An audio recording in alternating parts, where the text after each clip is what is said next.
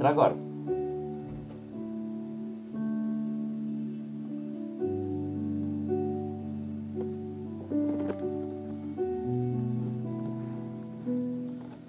Graça e Pai, meus queridos, sejam todos bem-vindos, você que nos acompanha. Vou fazer uma pergunta aos irmãos. Você crê que Jesus Cristo ele foi crucificado, ele foi ressuscitado e hoje ele vive? Você crê nessa verdade? Então, responde aí, amém. Coloca aí embaixo aí, onde você nos acompanha. Você que nos acompanha pelo YouTube, lá o Rei da Glória. Você que nos acompanha aqui também pelo Facebook. Você que nos acompanha pelo Instagram. Você que nos acompanha aqui pelos podcasts Spotify.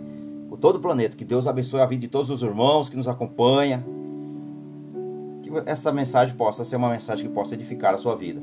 Amém, queridos? Então, receba em nome de Jesus. Se você crê, eu sempre coloco aqui uma pergunta para nós interagir, mas interage conosco. Vai colocando amém, vai glorificando o nome do Senhor aí enquanto essa mensagem. Então acompanhe essa mensagem até o final. Acompanhe essa mensagem até o final. Abra o seu coração. Que o Espírito Santo de Deus te visite nesse, nesse instante que nós estamos aqui nessa mensagem e que ele possa mudar a sua vida, que ele possa mudar a sua história. Só ele tem o poder para nos convencer de todo engano. Só o Espírito Santo de Deus tem o poder para nos convencer dos maus caminhos e dos maus desejos. Amém, queridos? Então, abra o seu coração. Deixe convide Jesus para a sua vida. Convide ele para fazer parte da sua vida que você possa ser salvo, que você possa ser salva e você tenha uma, uma vida eterna. Então, o propósito de todos nós é a vontade de Deus, que todo ser humano seja salvo, que todo ser humano seja salvo e que tenha um corpo glorificado um dia. Então, hoje vamos falar aqui um pouquinho sobre a ressurreição de Jesus, Evangelho de Lucas, capítulo 24. Peguei aqui alguns versículos do verso 1 ao verso 12 você crê nessa verdade? Eu creio. Eu creio. Totalmente eu creio que Jesus ele se sacrificou, se sacrificou, mas ele foi ressuscitado para nos libertar de toda a condenação do mal, nos libertar da, das amarras do inimigo e nos libertar de nós mesmos. Portanto, Jesus ressuscitou, queridos. É sim, nós devemos colocar sim, eu creio, amém. Então, coloca aí que Deus realmente abençoe a vida de todos que nos acompanham. Amém? Então, Lucas, capítulo 24, Evangelho de Lucas, capítulo 24, do verso 1 ao verso 12. Aqui nos revela que no primeiro dia da semana, ou seja, no domingo, bem cedo, elas elas foram ao sepulcro, levando as especiarias que tinham preparado. Elas quem? algumas das mulheres que seguiam Jesus, Maria Madalena, Maria, mãe de Tiago de João, é, Joana e, e outras que a Bíblia não cita, mas cita aqui principalmente essas três aqui. Então, elas estavam indo para preparar um corpo, porque naquela época, naquela época, quando se sepultava alguém, o corpo ele era preparado. Então, embora ainda muitas pessoas ainda duvidem, duvide, a ressurreição aconteceu e é extremamente importante. Se nós pegarmos aqui o Evangelho de Mateus, Evangelho de Lucas, no capítulo 23, se nós pegar do, do 26, do 26 ao 56, do 26 ao 56, que fala sobre a crucificação, né, que Jesus ele foi realmente crucificado. E aí, quando nós chegamos aqui no verso 49, aí acontece aqui o sepultamento. Até o 56. Mas aí a partir do 24 vem o que? A vida eterna. Que Jesus nos deu esse direito. O Pai, o Todo-Poderoso, enviou Jesus para pagar o preço dos nossos pecados. Portanto, meus queridos, você que está em Cristo, você é mais do que um vencedor e permaneça firme até o final você que não ainda está, você ainda que não entregou a sua vida a Jesus, não convidou ele para ser o seu Senhor, não convidou ele para ser o seu Senhor, não aceitou ele como seu Salvador, você tem que aceitar ele, ou seja, convidar ele para ser o seu Salvador e o seu Senhor, para que ele possa te defender. Portanto, queridos, em nome do Senhor Jesus, abre o teu coração e crê nessa verdade. Porque olha, primeiro, verso 1, nós vimos que elas estavam indo para o sepulcro preparar um, preparar um corpo. Eles, elas levavam ali especiarias, né? Para preparar um corpo. E olha, que era o embalsamento que se, que se usava, principalmente naquela época. Então aqui, no verso 2 diz, acharam a pedra removida do sepulcro. Mas quando entraram, não encontraram o corpo do Senhor Jesus. Estando elas perplexas a esse respeito, de repente pararam junto delas dois homens com vestes brilhantes, ou seja, eram dois anjos, dois anjos do Senhor, que estavam ali diante delas. E no verso 5, elas ficaram tão atemorizadas que se curvaram de joelhos, com o rosto em terra.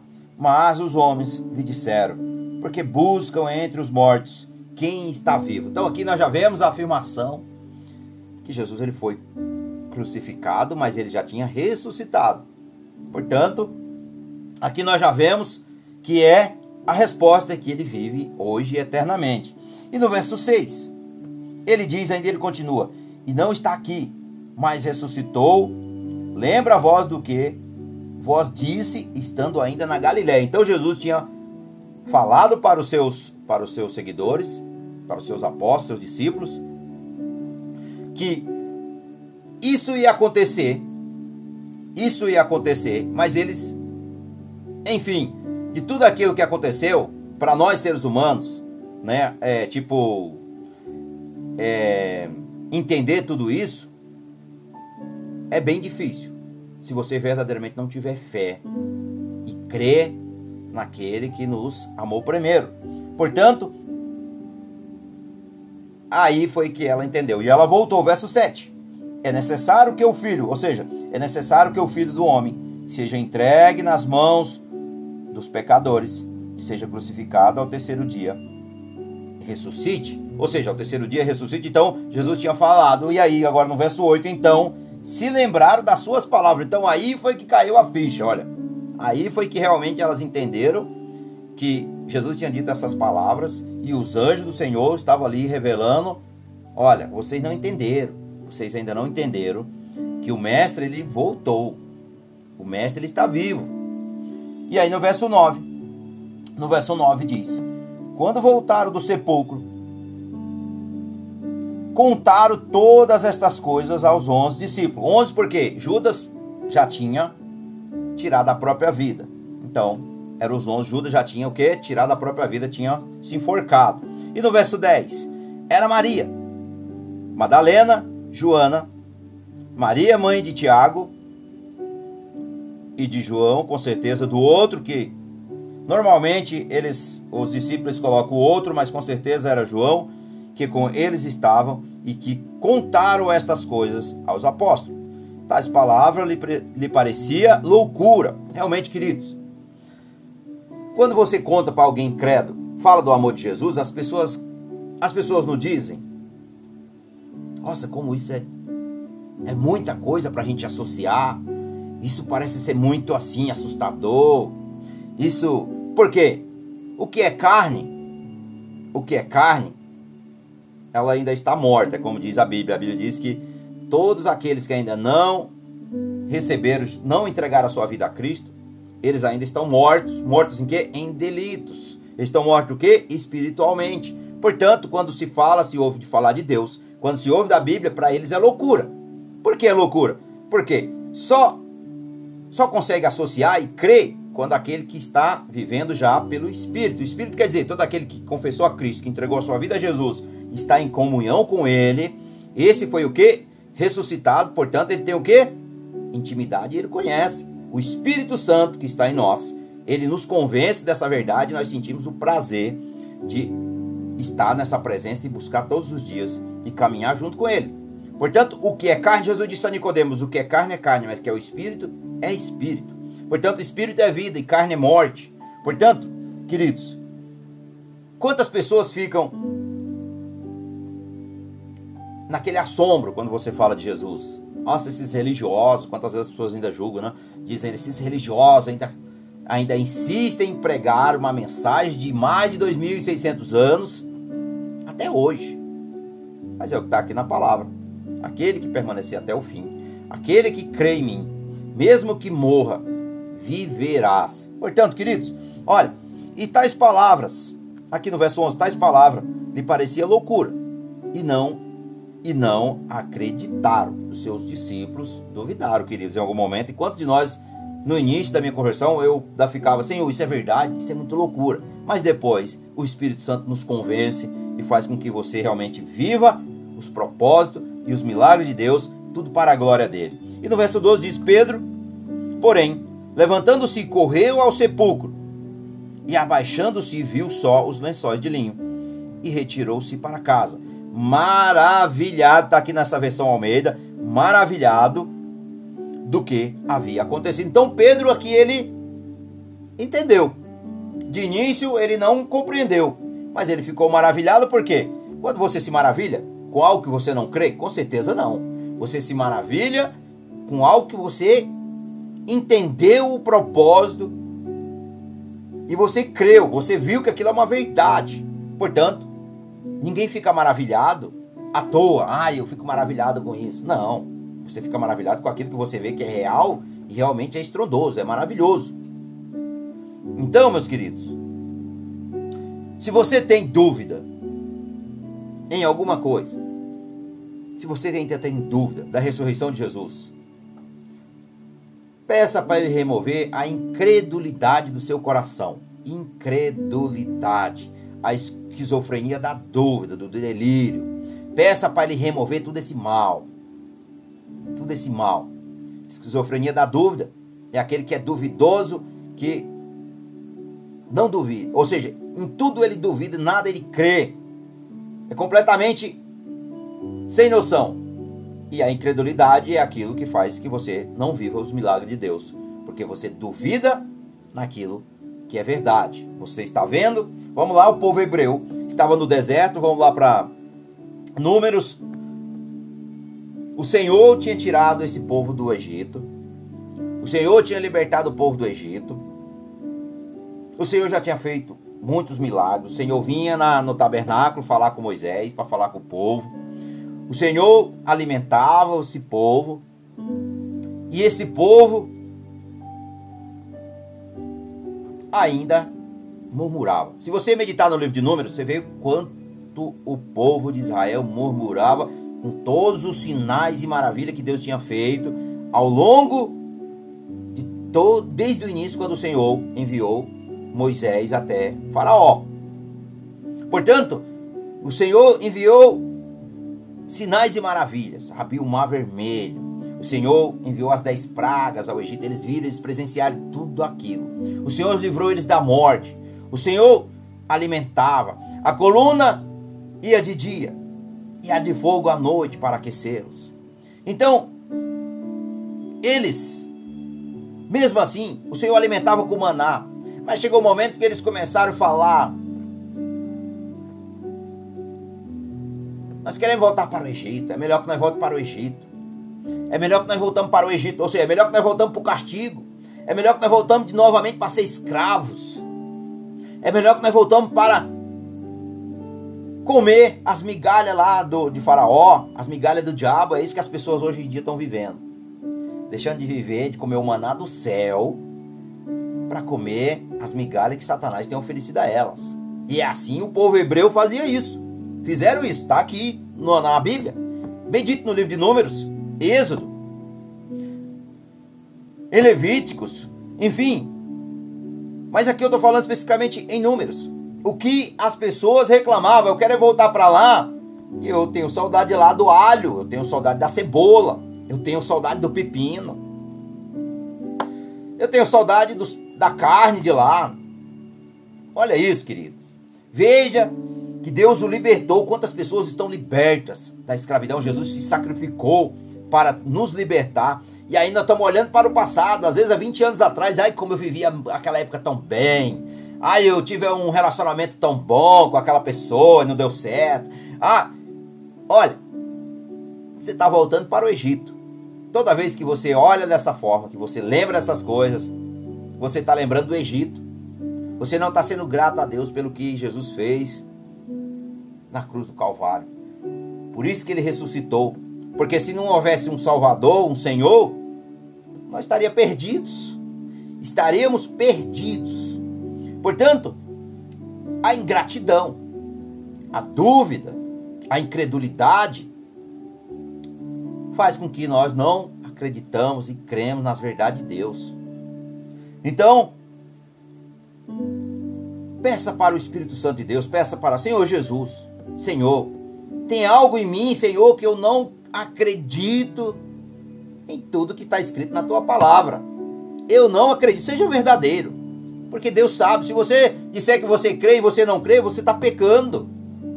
E você está levando condenação para si mesmo. Portanto, seja verdadeiro com Deus. Ele conhece o teu coração, só Ele tem o poder. Antes de você falar, Ele já sabe o que você vai falar. Então nem sai nada. Fale o que você sente. Seja verdadeiro, que o Senhor vai te ajudar. Amém, queridos? Então, nós vemos aqui, as mulheres foram ao sepulcro para ungir o seu corpo como especia, com especiarias, que está aqui no verso 1. Ou seja, era um ritual de enterro da época. Segundo, a pedra que bloqueava a entrada do sepulcro estava o quê? Removida. Jesus não estava mais lá. Ou seja, ele venceu a morte. Portanto, o corpo dele não foi achado, porque ele já tinha, ele já, ele já estava ressuscitado. Ele já tinha ressuscitado. Então, o túmulo estava vazio um acontecimento integrante, muito. Porque o corpo de Jesus havia desaparecido. Dois homens, ou seja, dois anjos, que disse às mulheres que tinha vindo ao lugar errado buscar Jesus. A mensagem era o que? Clara e inconfundível. Ele ressuscitou. Está aqui no verso 5, no verso 6 e no verso 7 exatamente como ele disse que seria. Foi o que aconteceu. Jesus cumpriu, ou seja, Deus cumpriu tudo aquilo que ele tinha prometido. E aí, as mulheres dizem aos apóstolos e outros: Isto soou-lhe como um delírio, como uma loucura. Isso foi um assombro para eles. Aqui nessa versão Almeida diz que foi um assombro. Na versão atualizada de hoje, da Sociedade Bíblica do Brasil, que vem copiada também da Supaginta, do grego. Olha, verso 6 e no verso 7. Verso 6 e no verso 7.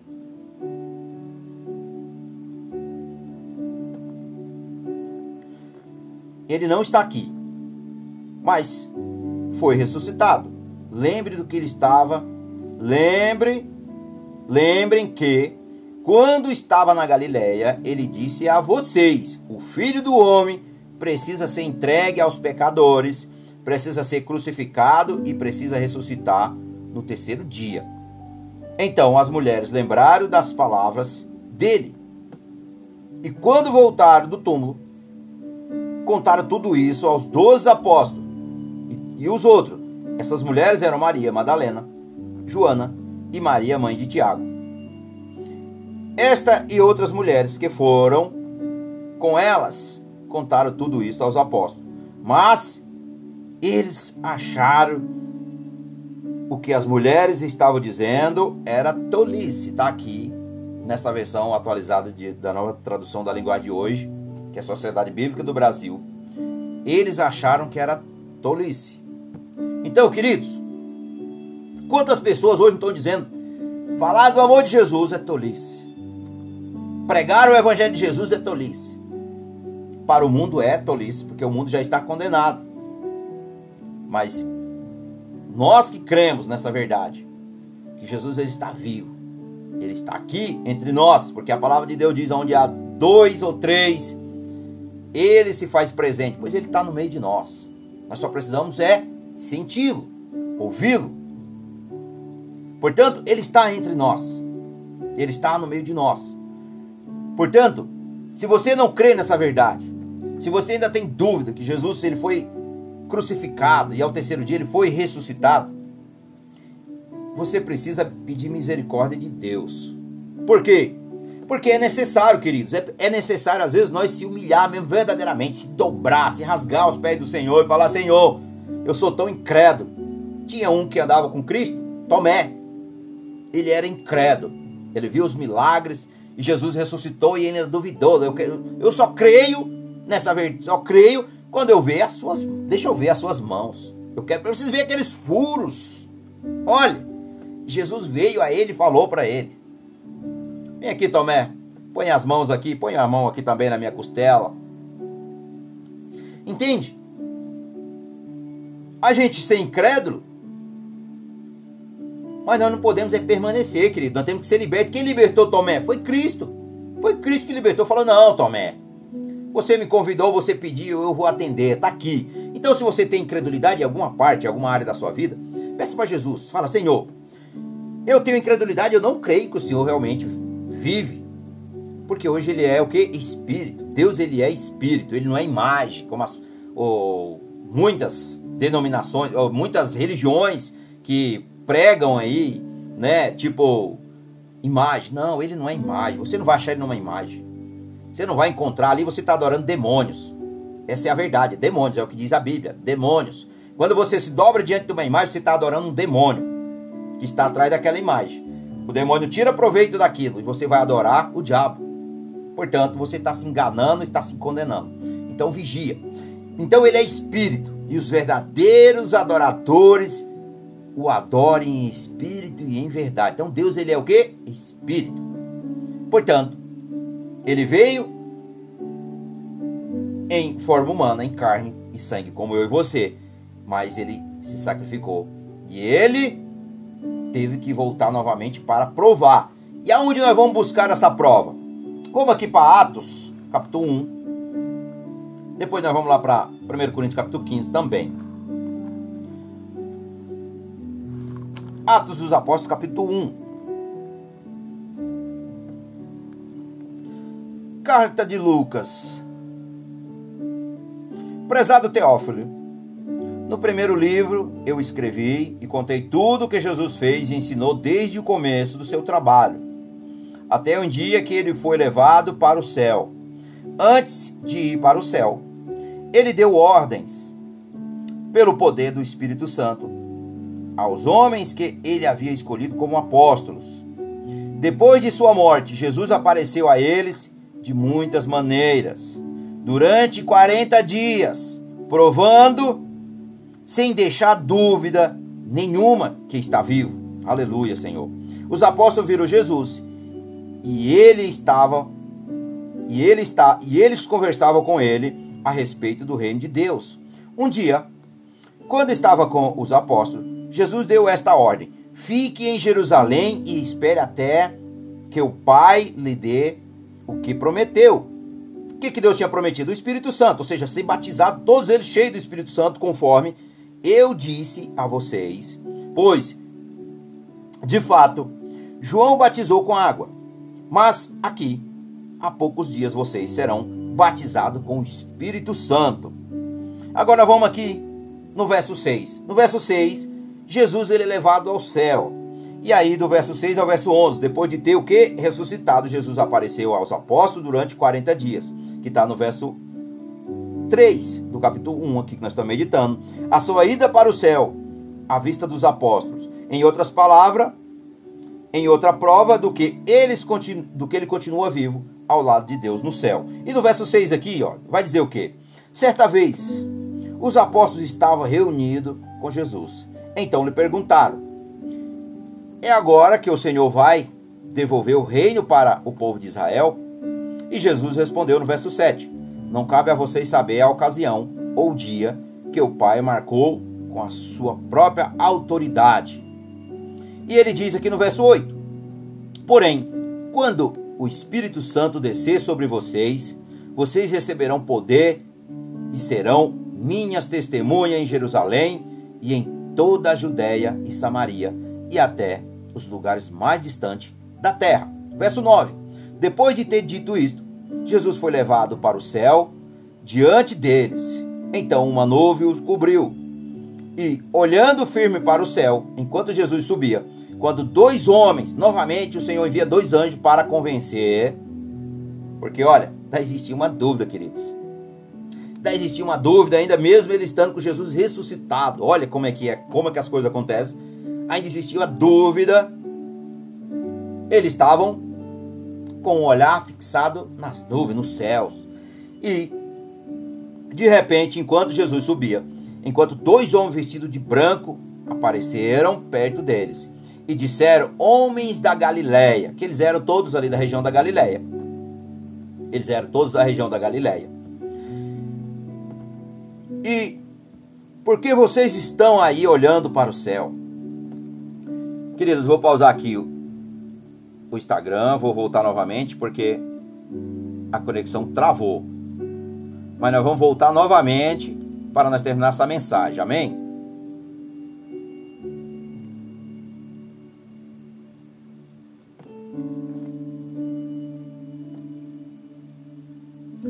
Você que nos acompanha pelo, pelo Instagram, deu uma, uma queda aqui na nossa transmissão, mas nós vamos continuar a mensagem sobre a ressurreição de Jesus. Amém, queridos? Então, restabelecendo agora, vamos voltando. Então, verso 11: E disseram, homens da Galileia, por que vocês estão aí olhando para o céu? Esse Jesus está, estava com vocês, e que foi levado para o céu, e voltará do mesmo modo do que vocês viram subir. Então, queridos, Jesus ele vai voltar. Como ele foi, ele já veio primeiro, ele já veio como homem, como carne sangue, como, nós, como eu já falei aqui. Um dia ele vai voltar para buscar a sua igreja, buscar todo aquele que entregou a sua vida a ele e que depositou a sua confiança, a sua fé nele e ele vai voltar para nos buscar. Portanto, devemos sempre nas nossas orações pedir: Senhor, venha buscar-nos dessa terra. Senhor, escreve meu nome no livro da vida. Senhor, escreve o meu nome no livro da vida. É bom sempre quando nós estivermos orando pedir, porque se Jesus voltar e o nosso nome não estiver escrito no livro da vida, ficaremos. Portanto, temos que pedir, temos que clamar. E assim será feito, porque essa é a vontade de Deus. Todo aquele que tem sede, vem a mim, beba, que fluirão rio de águas vivas, como está em João 7,39. E todo aquele que tem fome, se alimente de Jesus, que Ele é o pão da vida, Ele é o pão vivo que desceu do céu. Portanto, Ele é o pão que nos alimenta. Então, nós vemos, e aqui, vamos pegar aqui, 1 Coríntios capítulo 15, vamos pegar o verso 5, o verso, do verso 5 ao verso 7. E apareceu e apareceu a Pedro e depois aos Verso 6. Depois apareceu uma só vez e mais de 500 seguidores, dos quais o maior parte ainda vive. Ou seja, Paulo falava aqui porque na época Paulo ainda era vivo. Então, mas alguns já morreram quando Paulo escreveu aos Coríntios. E em seguida apareceu a Tiago e mais tarde a todos os apóstolos. Então, nós vemos aqui mais uma prova. E a partir do verso 12, se nós pegarmos aqui no verso 12, se a nossa mensagem é que Cristo foi ressuscitado, como é que como é que algum de vocês diz que os mortos não vão ressuscitar? Paulo aqui está levantando aqui essa questão que algum de vocês diz que os mortos não vão ressuscitar. Como assim? Paulo está escrevendo, ao, ou seja, ao cristão que faziam parte da cultura grega, ou seja, os gregos em geral, não acreditavam na ressurreição dos mortos. Se os mortos não ressuscitam, diz Paulo, então Cristo não ressuscitou. E aqui no verso 16 vem a resposta, a concordância, na verdade, porque se os mortos não, não são ressuscitados, Cristo também não foi ressuscitado. Então, queridos, se você pegar são as confirmações de que um dia Jesus virá nos buscar também e nós teremos um corpo glorificado. Amém? Então, muitas pessoas não entender o propósito de Deus ainda através da sua mensagem. E olha, no caminho de Emaús, aqui em Lucas 24, do verso 13 até o verso 18, até o verso 18. Ah, vamos um pouquinho até mais à frente, até o É isso mesmo. Vamos até o 18. No caminho de Emaús, ou seja, naquele mesmo dia, dois dos seguidores de Jesus, ou seja, naquele mesmo dia, ou seja, aparentemente aqui era um domingo, dia de ressurreição. Naquele mesmo dia, dois dos seguidores de Jesus estavam indo para um povoado chamado Emaús, que fica a mais ou menos a 10 quilômetros de Jerusalém. Eles estavam conversando a respeito de tudo o que havia acontecido. Enquanto conversavam e discutiam, o próprio Jesus chegou perto e começou a caminhar com eles. Mas alguma coisa não deixou que eles o reconhecessem. Eles não tinham entendido, eles não perceberam que era Jesus que estava do lado deles. Mas alguma coisa não deixou que eles o reconhecessem. No verso 17, então Jesus perguntou: O que é que vocês estão conversando pelo caminho? E eles pararam com um jeito triste. E um deles, chamado Cleópatas, disse: Será que você é o único morador de Jerusalém que não sabe o que aconteceu lá nesses últimos dias? Então, queridos, quantas pessoas dizem que estão andando com Jesus? Quantas pessoas dizem que estão andando com Jesus? Mas não conhecem Jesus. Não sente a presença de Jesus. Pessoas estão indo. Tem pessoas que estão, já foram batizadas, ou seja, já foram batizadas Pessoas já foram é, sentiram a presença, viver a presença de Deus, sentir o fogo do Espírito Santo queimando sobre elas, mas ainda elas ainda continuam. Será? Será? Será? Será? Será? Isso significa dúvida, incredulidade. Portanto, nós temos que renunciar a isso. Nós temos que renunciar a esse mal.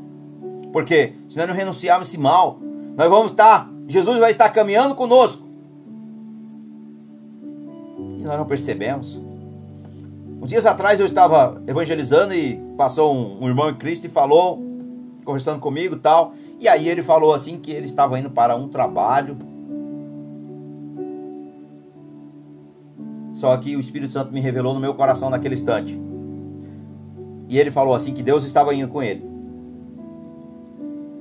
Ele falou: "Mas Deus vai comigo na frente, a porta já se abriu, né? Eu tenho ali um, uma, uma entrevista de emprego, Deus já vai, Deus está indo comigo. Falou assim, foi as seguintes palavras. E o Espírito Santo me revelou no meu coração as seguintes palavras. Você lembra do caminho? Do caminho de Emaús? Ele tomou um susto.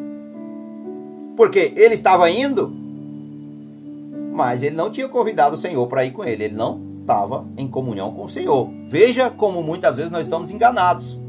Nós falamos assim: o Senhor vai comigo, mas para isso você tem que convidá-lo. E você tem que crer nele. Quando eu falei isso para ele, ele estalou os olhos. Ele ficou perplexo, assombrado. Parece aqui os, os, os discípulos. Por quê? Muitas vezes as pessoas estão achando que o Senhor, que eles estão com o Senhor. O Senhor até está conosco o tempo todo. Mas se eu não permitir que Ele haja na minha vida, se eu não permitir que Ele opere na minha vida, vai acontecer nada. Não vai acontecer nada. Porque eu tenho que dar liberdade. A palavra de Deus diz: aonde o Espírito do Senhor está, ali a liberdade. Portanto, se você der liberdade ao Senhor, Ele vai te revelar os segredos que você não conhece. Portanto, meus queridos, analise bem analise bem. Se o Senhor tem andado, se você tem realmente convidado o Senhor para estar nas tuas decisões. Se você tem convidado o Senhor para ser o teu Senhor e teu Salvador e você tem permitido. Aqui no capítulo 3, 2 Coríntios capítulo 3, no verso 17. Aqui a palavra Olha só, aqui a palavra do Senhor quer dizer espírito, onde o espírito do Senhor está presente, aí existe liberdade. Então, se você dá liberdade para o Senhor, se você dá liberdade, como esse eu acabei de citar aqui o irmão, Só um exemplo. Ele estava indo para uma entrevista de emprego, mas ele não convidou o Senhor para ir com ele. Ele não tinha percebido que Jesus estava com ele. Mas o Senhor avisou. Ele passou ali, onde a gente estava evangelizando, ali na, numa tenda, que é lá numa praça que nós fazemos, e ele, quando ele falou que Deus já estava com ele. Bem, ele profetizou. Devemos profetizar, mas nós devemos também convidar. Senhor, o Senhor já vai na frente e o Senhor vai comigo. Porque Deus, veja como acabamos de falar em números, a coluna, né, a nuvem ia na frente do povo de Israel. E a coluna está lá no Êxodo. A coluna de fogo atrás na hora que estava atravessando o oceano. Para quê? Ali porque vinha um inimigo atrás. Então Deus ele vai na frente, mas ele também vai conosco, guardando-nos. Veja como é importante nós ter conhecimento da palavra e quando nós vamos tomar ações, vamos tomar uma atitude, uma decisão. É muito importante buscar a face do Senhor. Amém, queridos? Portanto, para nós terminar essa mensagem, muitas pessoas hoje consideram a ressurreição um absurdo também. Tem pessoas que acham um absurdo. Quando você tá, às vezes está pregando o evangelho nas ruas, as pessoas ficam assim, sabe assim, como se fosse coisa de outro tempo. Enfim, uma hora elas vão cair, aquela máscara ali, né? Aquela venda dos olhos, e que elas possam ser libertas em nome do Senhor Jesus. Então, quantas pessoas ficam assustadas? Discuta alguma coisa e alguma explicação populares alternativa para o que realmente aconteceu. É sempre assim. Ou seja, discutir a evidência de que Jesus realmente ressuscitou. Nós temos sinais. Acabei de meditar aqui no capítulo 24 do Evangelho de Lucas, do verso 13 ao verso 18, o caminho de Emaús. Quando aqueles homens iam falando, iam falando, mas não tinha percebido que Jesus estava caminhando junto com eles, estava falando, Jesus estava falando, estava dialogando com eles, mas eles não perceberam. E quantas pessoas estão andando desta forma? E quantas pessoas estão andando dessa forma? E também é muito importante, queridos, acreditar ou não, acreditar ou não, Jesus ressuscitou dos mortos. Sua próxima vida depende do papai, depende do papai. Ele diz que somente o pai sabe o dia e a hora, nós não saberemos. Mas olha, teremos que estar atentos para esse grande dia. Teremos que estar em comunhão com Ele para esse grande dia. Portanto, se você não é irmão em Cristo, eu te faço um convite. Está em Romanos 10. Se você crê, pegar aqui, meus queridos. Vou pegar nessa versão Almeida. Romanos 10.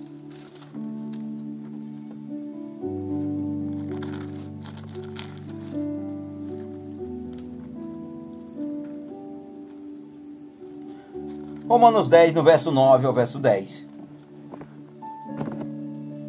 Que diz: Se com a sua boca confessar que Jesus é o Senhor, e em teu coração creres que Deus o ressuscitou dentre os mortos, será salvo. Você crê nessa verdade? Você diga amém. Eu creio. No verso 10 diz: Pois com o coração se crê. Com o coração se crê para a justiça. E com a boca se faz confissão para a salvação. Você diga: Eu creio nessa verdade. Eu creio que Jesus Cristo veio aqui em carne, como eu, carne e sangue, como eu. Você crê que a Bíblia é a palavra de Deus, ela é santa. Você crê nessa verdade, você diga amém. Então, faça a seguinte confissão: Senhor Jesus, Senhor, eu me arrependo dos meus pecados. Senhor, eu peço perdão dos meus pecados. E eu entrego a minha vida, a minha alma, o meu espírito, entrego todo o meu ser ao Senhor. E eu peço ao Senhor, escreve meu nome no livro da vida. Para que eu viva uma nova história. Em nome de Jesus. Amém. Portanto, procura uma igreja evangélica talvez você tenha até medo, porque quando nós estamos no mundo, o mundo as coisas são mais atrativas e você acha que lá na casa de Deus a igreja é algo assustador, é por causa do pecado, queridos. É o pecado que nos escraviza e nos afasta da presença de Deus. Portanto, você vai sentir medo, o inimigo vai lançar sobre, sobre você muito medo, muitas dúvidas, porque o inimigo é cheio de pôr dúvida na mente humana para que ele não se liberte. Isso faz parte. Mas olha, se posiciona. Fala, eu vou lá ouvir a mensagem. E vai. Lá você vai exercitar a tua fé, você vai se fortalecer na tua fé. E depois vai chegar o um momento que você precisa ser batizado e mergulhar nas águas.